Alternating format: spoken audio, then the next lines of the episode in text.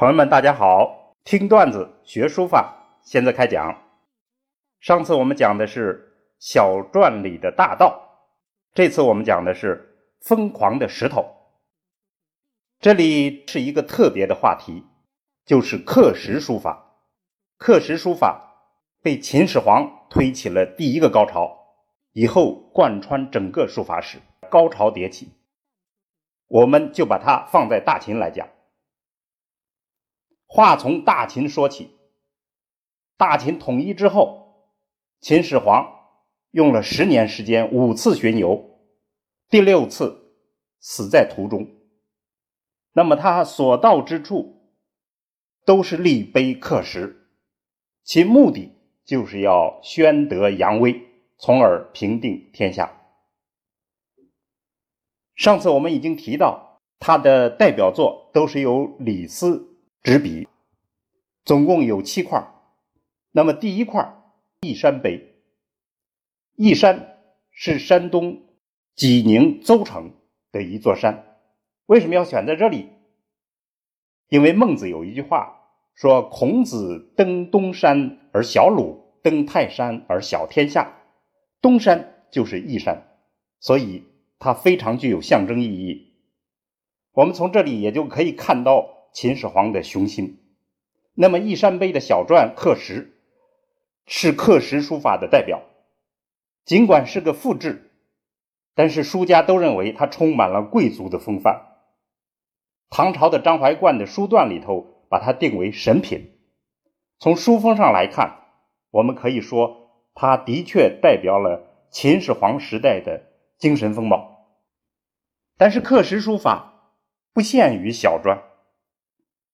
之前我们也提到，大篆就已经开始是刻石，而且也是秦始皇所倡导的，那就是石鼓文。石鼓文是大篆书法，它是大秦的一首史诗。也就是说，秦始皇的疯狂，在当时已经赋予这种石头了。那么，这种刻石的狂热，后代就更盛了。所有的书体、真草、隶篆都体现在刻石上。东汉蔡文姬的父亲叫蔡邕，他为主要呃写手，刻的这个《西平石经》，把《周易》《尚书》《诗经》《论语》等全都刻成碑，历时九年，刻了二十多万字。到三国时期。三体石经到了唐代开成石经，都是规模巨大。还有另一种更疯狂的，那就是摩崖石刻。摩崖石刻就是在山上磨平一块，直接在山上刻。好比陕西汉中的石门十三品，这是汉魏时期的；还有山东云峰山的三十五处，全是刻石书法。另外还有一种，就是石窟艺术，石窟中间题记的书法，如龙门二十品等，这都可以算在刻石书法之列。当然，这中间有神佛圣贤的推动，但是秦始皇的推动的确起了特殊的作用。这种风潮到了清末。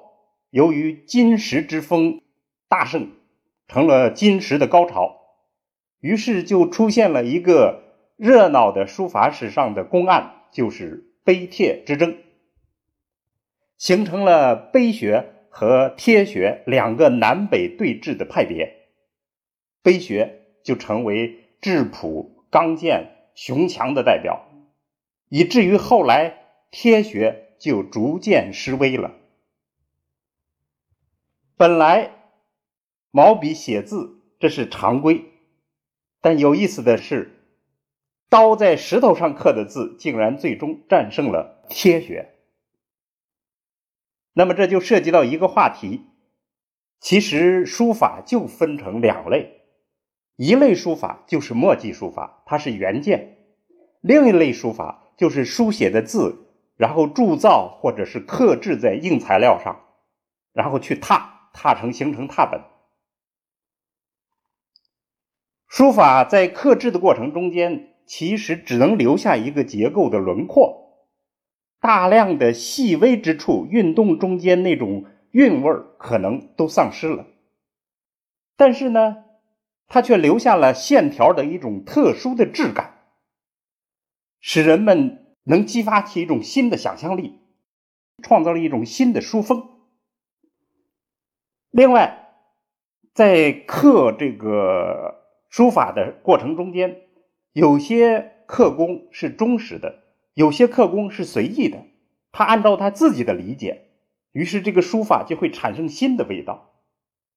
再加上有风化、损坏、残缺等等的影响，使得后代的人们看这些书法的时候，产生了朦胧、荒远的联想。所以，刻石书法。为人们的想象力提供了广大的空间，这就是它的魅力。好，疯狂的石头就讲到这儿。听段子学书法，我们下次再聊。